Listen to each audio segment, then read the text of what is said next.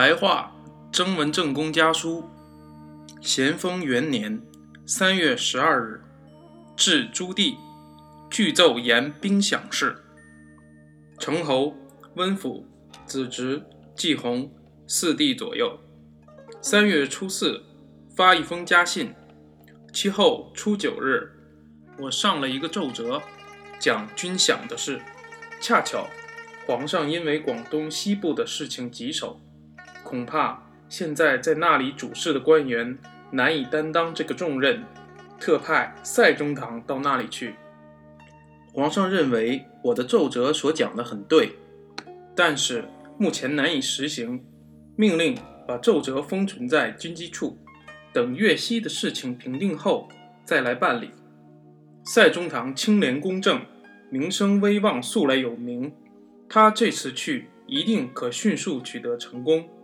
但是，湖南与粤西很相邻近，兵差过境，恐怕州官、县官以此为借口生出事端，不免有一番蹂躏。魏亚农三月十三日离京城，向我借了二十两银子，既是姻亲，又是皇生的侄儿，不得不借给他。他说到家以后便把银子还到家里，不知道还了没有。叔父前次信中要鹅毛管眼药，挠杀膏药，现寄回此药一百点，膏药一千张，交魏亚农带回，呈叔父收存，可以在平时行方便，折抵寄回查收。成弟在保定，想必有信交刘武峰处。